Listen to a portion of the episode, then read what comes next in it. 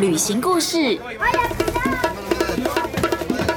离开原本的生活思维，找到自己的生活滋味。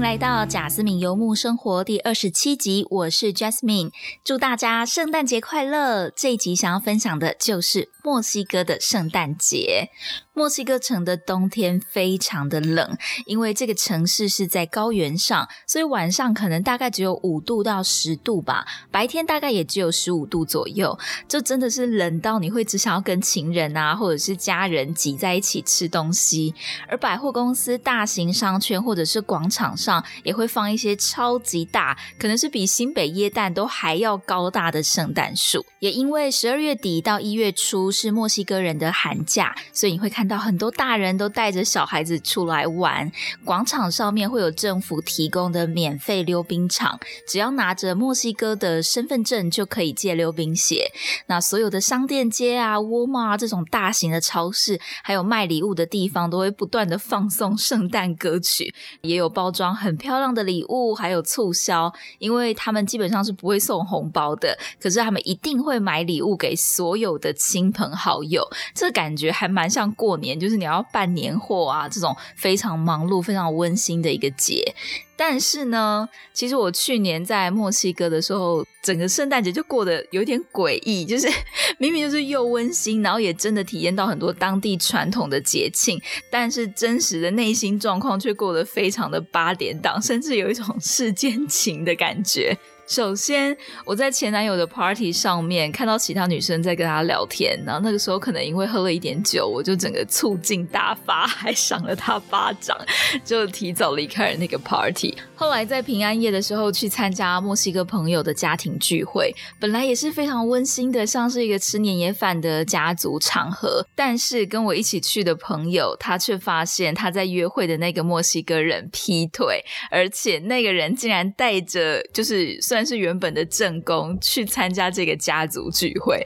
而他不知道我朋友会到现场，所以我朋友瞬间当场变小三。反正就觉得说：“天哪，这是什么状况？怎么会一个好端端的圣诞节变成这样子呢？”如果你想要听这些到底瞎到爆的故事是怎么发生的话，就一定要把这一集听完哦。撇除世间情的部分，就真的有体验到，比如说打比尼亚达，它的翻译是皮纳塔，就是一个墨西哥很传统的活动。然后还有参加他们的年夜饭之前，会有一个家族的抢交换礼物的游戏。还有他们会全家一起唱诗歌，甚至会跟着呃阿妈会在旁边看年轻人一起玩一种变装游戏，然后变装里面可能还会有情趣内衣，就真的可以感受到墨西哥家庭的开放程度真的是超乎我的想象。如果说你想要看到实际的照片或是影片的话，欢迎 follow 我的 Instagram 或是 Facebook 账号是 Just Journey 一一五 J A S J O U R N E Y 数字一一五，或是你也可以搜寻贾思敏，贾是甲乙。丙丁戊的贾，思是思念的思，敏是敏捷的敏。另外，最近 Apple Podcast 的留言板，我觉得 不知道是不是跟天气一样，就是觉得特别的冷清跟孤单。如果大家有任何的想法的话，或是你如果真的觉得听完这个节目真的让你觉得很有感觉、很开心，都欢迎你到 Apple Podcast 上面帮我留言、打新评分。广告之后马上回来继续听这个温馨可爱又荒唐洒狗血的墨西哥圣诞节。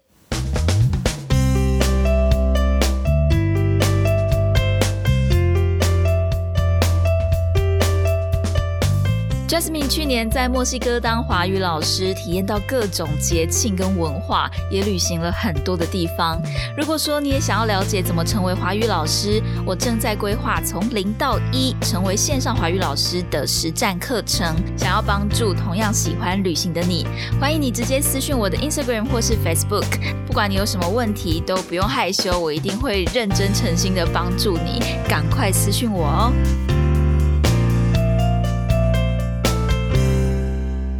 在墨西哥过圣诞节，真的就是很像是外国人在台湾过年的感觉。老实说，观光客会觉得有一点无聊，因为所有的当地人都回家过年了。所以，Jasmine 在二零一八年刚到墨西哥的那时候，真的是人生地不熟，过了非常冷清的一个人的圣诞节。那时候还因为太无聊，就拍了人生当中的第一支 Vlog。大家如果有兴趣的话，可以去看一下我描述栏位当中贴的那一支 YouTube 的老老的两年前的影片。但是去年二零一九年的圣诞节对我来说就很不一样，因为我已经认识了一堆朋友，参加了前男友办的皮亚达的 event，也参加了墨西哥朋友的家族聚会。好，首先我们要先来讲一讲什么叫做皮纳达，它的翻译是皮纳塔。大部分的皮纳塔长得很像是一个彩色长角的星星气球，有的气球是有十二个角，那就代表十二个月份；有的气球只有七个角，它也代表了七个原罪。这七个原罪分别代表傲慢、贪婪、色欲、嫉妒、暴食、愤怒以及怠惰。大家要不要数一下你自己拥有哪几个、哪几种原罪？好，所以圣诞节这一天呢，所有的小孩他们都会轮流把皮尼亚达打破，因为不可能一打就打破。它并不是一个真的气球，它是用很多浆糊啊、纸浆还有纸就是做成的东西，所以算是有一定程度的坚固。但是你一直打、一直打、一直打的话，它还是会破掉。那当你真的打破的时候，就会有非常多的糖果掉下来，然后所有的小朋友就会去抢那些糖果。这个活动呢，就代表你可以打破坏的东西，赶走不好的能量，然后期许。新的一年可以重新开始。有时候在一些小朋友的生日庆生会上面，也可以看到他们在打皮亚达的活动。这时候就不一定是打这种七角星星的气球，可能还会有卡通造型创意的皮亚达，所以也是一样要打破它，然后会掉出很多的糖果让大家去抢。但是我觉得这种 event 这种活动真的是可遇不可求，所以那个时候我在墨西哥已经住了一年，但是我从来没有打过皮亚达，就一直内心有一个好想打、好想体验看看的感觉。那 Jasmine 的前男友他是一个英文老师，可是他同时也很常办各种语言交换的活动。那个时候他就在圣诞节前一个礼拜办了一个皮亚达的 event，想要吸引外国人来参加，所以我这个外国人呢就被吸过去了。但其实那个时候我跟他刚。分手没多久，好像才两三个月吧。其实心里还有一点疙瘩，可是又觉得这种体验文化是很重要的。尤其我住了一年呢，我都没有遇过有任何一个朋友就是生日邀请我过去，所以我就决定一定要去参加。毕竟我很害怕离开墨西哥以后就再也体验不到这种很特别的文化。结果我报名的那场活动并不是打皮亚达，而是制作皮亚达。整个过程真的非常的无聊，我非常后悔参加那个活动。不仅找了一堆材料费，然后也花了非常多的时间在做苦工。你要把报纸撕碎，在气球上面粘浆糊，等到它干了以后，再把彩色的呃，就是把报纸慢慢的一层一层贴上去。贴上去以后，还要就是一层一层等浆糊干，再把彩色的纸撕碎，一层。一层贴上去装饰，最后再用厚纸板围成的圆筒做脚，然后就是一样，又要重复一次，又要把那个圆筒的那个脚再贴一层报纸，贴一层彩色的纸，然后最后风干好几天，再把糖果放进去。Anyway，就是这真的是一个非常繁琐的活动。强烈建议大家不要参加制作皮纳达的活动，你可以直接去商店买一个现成的皮纳达就好了。或者说，如果你去参加就是各种这种语言交换啊，或者是文化体验的活动，一定要把详细的规则看清楚，要不然就会觉得花了钱还做了一个很无聊的事情。那参加完那个活动以后呢，我就问他说：“那你到底什么时候才可以打？因为我是为了要打皮纳达来体验的。”结果就是他会办在。另外隔两天之后的一个 party，那我就觉得好吧。虽然说我真的觉得有一点尴尬，就是还要去参加前男友办的 party，可是我同时也想一想，就老实说，在墨西哥的那一年，我们两个有很多的共同朋友，所以这些朋友也会去参加这个 party。那我等于不只是为了他，我也可以是为了我的朋友去参加活动。这个 party 的第一件事情就是要打。破那个皮亚达，大家轮流的用力打，直到那个气球破掉为止。然后当那个刹那撒出一堆糖果的刹那，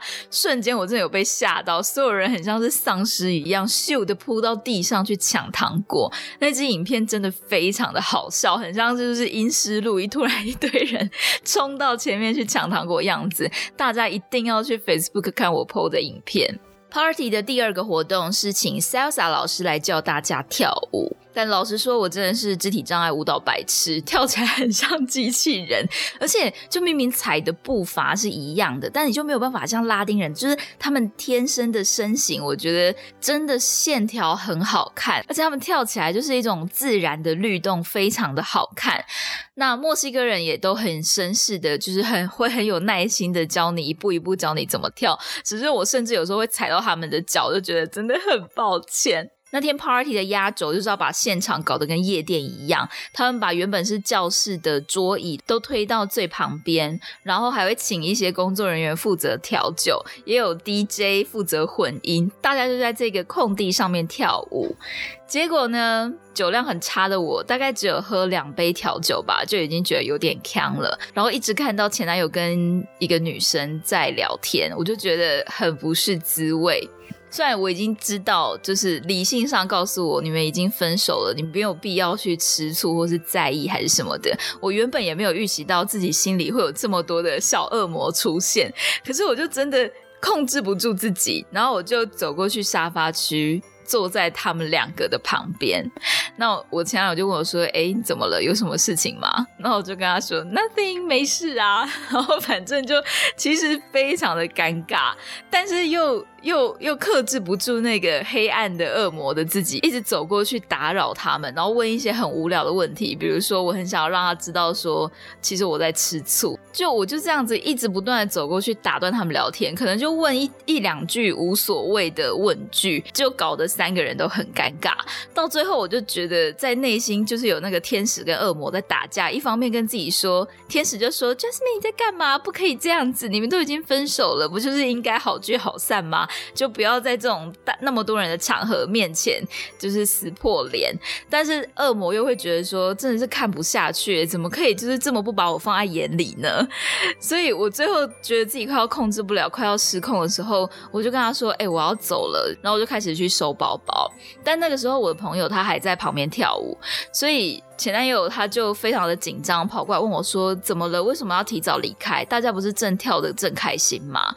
那我那个时候心里的怒火已经差不多到一个燃点，所以我就把手，我的感觉，我自己的感觉是轻拍他的脸，但是后来根据旁边的人转述，就是我根本就越拍越大力，根本就是在赏他巴掌，所以我就把我的双手放在他的双脸颊上，然后对他说。It's not your business。然后我就很生气的，包包款款的要离开。那大家也知道，墨西哥的治安是非常不好的，在半夜十二点要离开，我想不管你是男生女生，你都会担心朋友的安危，所以他就追着我出来，然后想要了解我到底发生了什么事情。但是我那个时候情绪也非常的不好，我也没有办法很仔细的说到底是发生了什么状况。然后最后他就帮我叫了 Uber。我就这样子离开了现场，所以就真的觉得是。啊，到底在干嘛？好好一个圣诞节，为什么会搞成这样子呢？这件事也算是给我一个教训吧，就是真的不要跟前男友分手以后马上当朋友，最少可能要留个三个月到半年，让彼此冷静一下，才有办法转换成朋友的关系。可是如果分手以后呢，你是马上的，就是还是不间断的保持联络，我觉得不管是你的内心或是你的大脑，都会有一点不知道该怎么马上处理，或者是说有一些可能比较亲。密的习惯啊，还是关心对方的习惯，没有办法马上改掉。但是呢，如果你先保持距离，至少不会有这种不上不下的心理状态，也比较不会伤害到对方。这就是第一个荒唐的故事。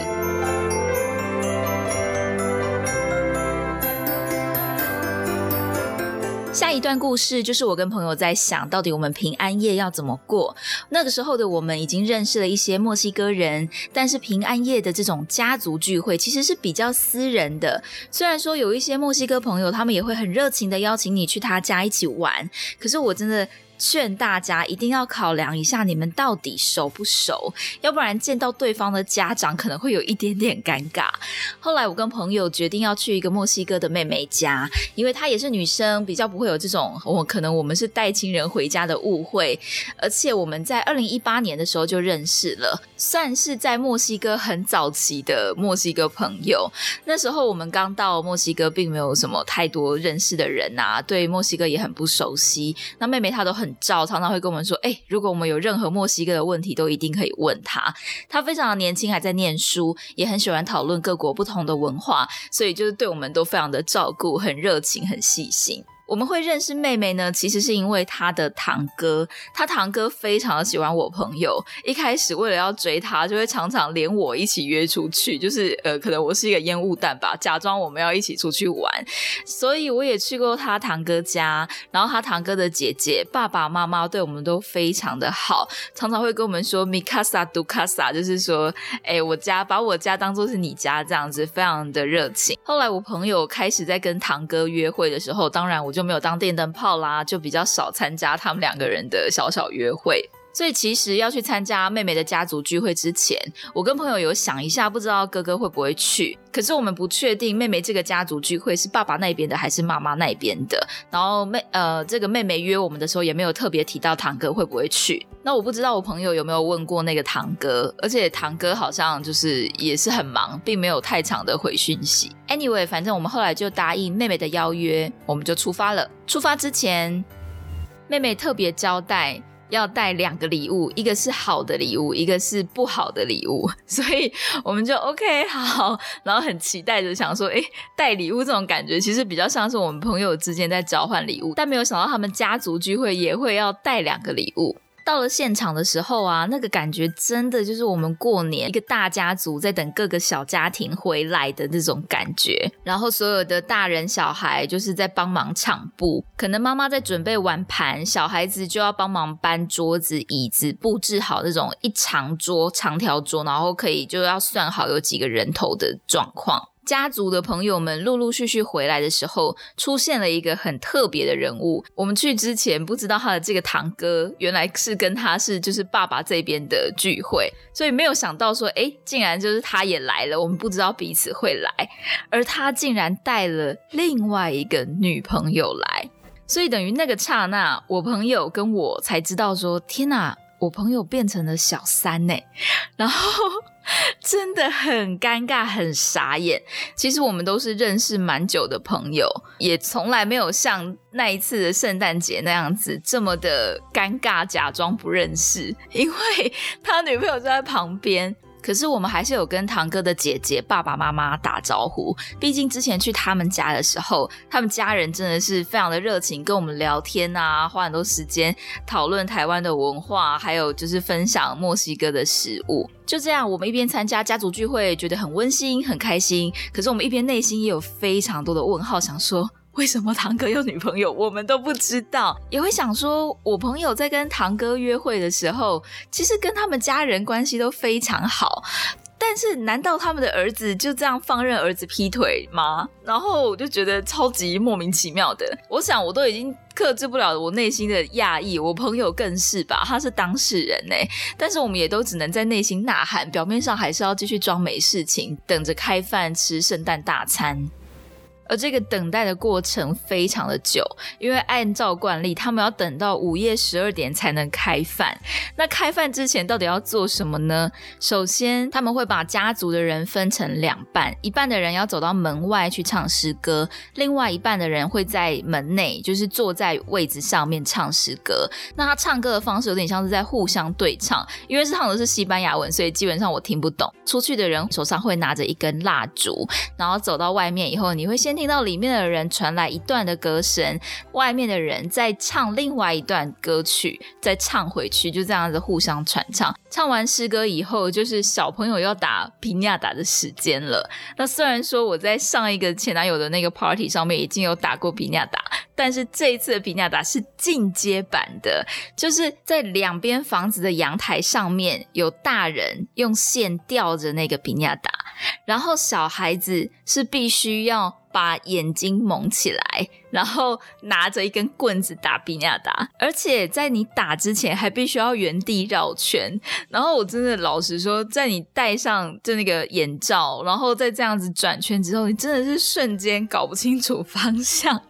那你也就只能这样子茫然的，就是狂打，而且你在狂打的时候，阳台的两边那个人还会把皮亚达往上拉高，然后就让你打不到，你就本来已经眼睛被蒙起来，没有方向感，还会就是不让你打到那个皮亚达，呃，可能就是让你有碰到一下，打到几下以后，但是没有破，然后就要换下一个人打，这个时候所有的人就会唱哈哈哈，你这个笨蛋都没有打破，就像你的笨爸爸一。样样，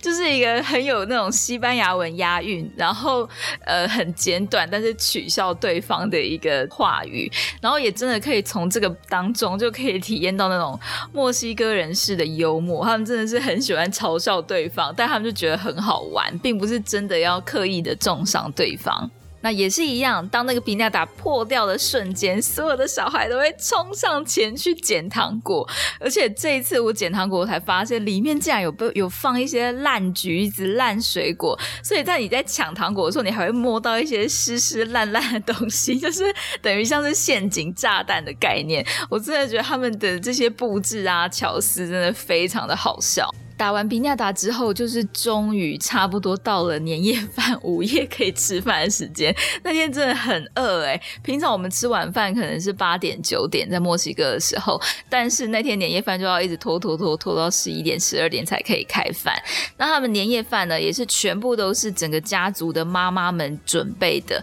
然后他们分配的方法可能会是说，比如说。大哥家就是负责前菜，那也许二姑姑就是负责主餐，可能是乐牌，就是大家可以想象一下那种西餐式的上菜方式，会有面包、意大利面、主餐，还有前菜、沙拉跟汤，然后每一道都非常的好吃，那个好吃的程度是我们至少要去吃一克，可能六百到一千二那种高级餐厅的好吃程度。但是呢，因为没有服务生嘛，所以等于所有的家人都会变成服务生，然后你就真的可以看到这种很传统的家庭模式，就是所有的女人们都在厨房里面帮忙啊，然后准备盘子，或是问小孩说：“哎，你要面包还是不要面包？你要意大利面还是不要意大利面？你要前菜还是不要前菜？”就妈妈们好像瞬间都变成服务生，基本上爸爸们就是坐在桌子上面聊天。这个圣诞大餐吃完了以后，也就是交换。礼物争夺战，就是他们那时候不是会说要带一个好礼物跟一个不好的礼物吗？然后他们会把所有的礼物都集中到前面去，大家大概有二三十个人吧，会围成一大圈。轮到你的时候，你就要掷一个骰子。如果掷到单数，你就不能去挑礼物；如果掷到双数，你就可以去拿一个礼物。当你把所有的礼物都轮完以后，你会觉得说，哈，为什么我有的人会拿到两个，然后有的人可能拿到三个，但是有的人什么都没有。但是呢，这并不是最后的时刻，因为最后一 round 你还可以再掷一次骰子。你如果知道单数就一样没有，但你如果知道双数的话，你可以去抢别人的礼物，而且你是可以指定说，哎，阿公我要你的礼物，或者说爸爸我要你的礼物。所以这是不分长幼，就是你可以去抢大人的礼物，大人也可以来抢小朋友的礼物。可是这时候有一个重点，就是你到底要抢哪一个礼物呢？因为他们都会把所有的礼物包装的很漂亮，或者是拿一些百货公司的袋子来当做包装，那你就搞不清楚里面到底是好东西还是烂东西。然后当你就是最后终于定案拆开礼物的时候，你可能本来以为很大包包装很漂亮的东西，但里面可能其实是垃圾，或者只是一一些糖果饼干，非常没有用，就真的非常的好笑，非常的有趣。接下来的游戏才是重头戏，我真的觉得墨西哥人很有创意耶，就是他们竟然可以把家族聚会玩成这个样子。基本上我们呃过年就是很简单，就是吃饭嘛，吃完饭可能就打桌游、玩桌游、玩牌啊，或者是打麻将。那我觉得墨西哥人他们真的是爸妈也很用心的，因为准备这些东西、这些游戏的人都是爸爸妈妈。接下来的这个游戏呢，是所有的小朋友要围坐成一圈，那其他的大人都是坐在旁边当观众。然后呢，他们会让我们传着一个很大的行李袋，那个行李袋里面充满着各式各样的衣服、裤子、配件，可能是发圈或者是内衣、内裤等等的。当你传到你的手上，音乐停的时候，你就要迅速的从你袋子里面拿出一个东西，不管你摸到什么，你要赶快在时间之内把那个东西穿在你的身上。只要你穿上去，你就 safe 就过关。但你如果没有在时间内把那个东西穿起来的话，你你就会被处罚。那处罚呢，就是他们的姑姑会拿着眉笔或者是唇膏在你的脸上啊 画上，就是画上一些很好笑的胡须啊，或者是画上一些爱心等等的。然后我们一开始听到的时候就想说，哦好，然后就觉得有点紧张，要开始很像是是很像大学在玩团康游戏那种感觉。当音乐开始的时候，大家就是疯狂的在传，在丢那个很大袋的行李袋。轮到我的时候呢，我才知道说，马的，这个东西真的是要，就是早就是设计来要冲康你的。首先，它的拉链是坏掉的，所以你并没有办法很快的把拉链。拉开，然后拉链拉开的时候，你也不想要穿上奇怪的东西，所以你就会很想要跳，但基本上你也没有时间跳，就是你要在十秒之内，你摸到什么就拉什么。然后我竟然摸到一件礼服，是很大件那种仙杜瑞拉会穿的礼服，所以想当然尔，我就没有办法在十秒钟之内把那件礼服穿在我的身上，然后还把拉链拉起来，这样，那我就脸就开始被画脸，然后就这样子一直传一直传，后来还会发现一些。更夸张的是，他们可能还会放一些三角丁字裤啊，或是一些胸罩啊，然后就看到对面这些弟弟妹妹，就是我刚刚说他们可能才高中或是大学，但是真的每个人都笑翻，因为玩到最后，大家可能是 穿着睡裤，然后再加上套着胸罩，就胸罩外穿，然后再加上脸上还会被画胡须，就真的是所有每个人最后长的样子都非常的滑稽，非常的好笑，那些画面真的太经典了，然后。然后也真的。打破我对墨西哥人家庭开放程度的另一种眼界，就觉得说天哪，爸爸妈妈竟然是爸妈准备那一袋行李袋，那里面真的放了很多令人很害羞啊，或者是很搞笑什么小丑的假发等等的道具。我真的没有办法想象，我跟所有的家族的阿杰、叔叔、阿伯全部大家一起玩这种游戏，你要在大家面前出糗，然后又或者是其实华人家庭，你在过年的时候，大家不是都会说什么很讨厌被长辈问一些问。问题。那墨西哥人他们在过年的时候，就是他们的圣诞节的时候，其实完全没有时间去聊这些人生上面的问题，反而是在玩这些游戏。然后我们就真的这样子一路玩到大概凌晨两三点，阿妈才去睡觉。已经是八十几岁高龄的阿妈哦，竟然还陪我们一直玩到凌晨三点。那最后大家都累了，要准备休息的时候呢，就看他们一些比较呃，可能已经大学的几个男。男孩子，然后就跟着他们的阿姨呀，或者是姑姑一起跳 salsa，太妙了！我也没有办法想象，可能我跟我爸爸跳舞，好，我跟我爸爸跳舞可能还可以，但是如果我跟我叔叔跳舞，我就会觉得感觉有点奇怪。我也没有办法想象我的堂妹或是我的表妹去跟我的爸爸妈妈跳舞，反正就是觉得很奇怪。可是这就是他们一个非常传统的文化，然后我也才终于了解到说，哦。难怪他们真的是从小就是这样子长大，每一年大家都会在耳濡目染当中学会 salsa 这件事情。所以对于墨西哥人来说，真的是几乎每个人都很会跳舞，都很有舞蹈细胞。也从这一次的他们这种家族聚会当中了解到，墨西哥人是多么的开心啊，或者是就连在家族里面也完全不会在意面子，然后很喜欢这种搞笑荒唐的人生。我记得我们一直玩到天亮，才慢慢的走回家，也结束了这个美好特别的圣诞节。但是想到堂哥的事情，你也可以说这是一个有点荒唐的圣诞节。回到妹妹家以后，已经天亮了。虽然说大家都累了，但是我朋友和妹妹那个时候才开始大聊堂哥的问题。首先，妹妹不知道我朋友在跟堂哥约会，然后他这个堂哥呢，跟那位女朋友已经交往很久了。这也不是他女朋友第一次参加家族聚会，也就是说，几乎整个家族的人。人都知道堂哥有这个女朋友，只是说堂哥跟他女友是远距离，所以常常会趁女友不在的时候跟其他女生约会。那我朋友就非常无辜的。呃，在圣诞夜的这一天，平安夜的时候，发现被劈腿，但是还要继续的跟对方、跟还有对方的女友一起度过一个这么疯狂好笑的圣诞夜，我真的觉得很荒唐诶，然后也很替我朋友觉得心疼，就是大家还要呃假装没事，然后内心一定也会有很多的小天使、小恶魔，你可能会很想要突然站起来，然后揭穿他，就是在大家面前说，到底你怎么可以这样子对我？另外是也很不解，就是堂哥的姐姐知道所有的状况，诶，为什么他要纵容他的弟弟这样子的不诚实呢？还是说拉丁人的多情真的是多情到会让他们这样子习以为常吗？其实后来我跟姐姐还有这个堂哥都有在 WhatsApp 聊过，他们也都是说他们真的觉得很抱歉，但是好像也没有办法弥补任何的对于我朋友造成的伤害。只能跟大家说，如果你在国外旅行的话，其实很容易被当成一个很特别的、短暂的异国恋情。我觉得对方可能不会把你们的关系想得太长远，或者是说对方真的是被你这个特殊的 exotic 的异国的样貌的美貌给迷惑了。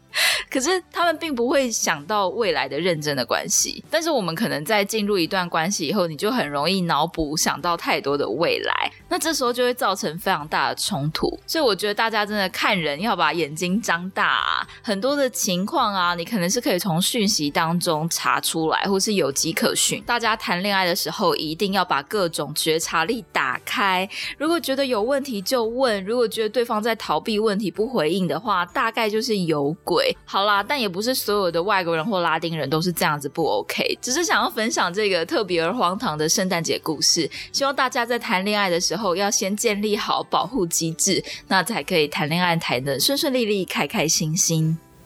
今天的故事就讲到这里啦。不知道正在听节目的你有没有去过哪一个国家，然后体验过很特别的圣诞文化呢？如果有的话，都欢迎你到 Apple Podcast 上面帮我留言告诉我，或者是你也可以私信我，跟我分享你特别的节庆体验。如果说你想要继续听旅行的故事，可以在 Apple Podcast、KKBox、Sound On 或是 Spotify、First Story 等等平台订阅我的声音。如果说你想要看到更多的墨西哥生活照，欢迎 follow 我的 Facebook 或是 Instagram。只要搜寻贾思敏，贾是甲乙丙丁戊的贾，思是思念的思，敏是敏捷的敏，贾思敏就可以找到我喽。不知道你现在在哪里？很谢谢老天爷给我们这个缘分，让你听到了我的声音，也非常谢谢你听完今天的节目，感谢你的收听，Thank you, gracias，我们下次见，Adios，Feliz Navidad。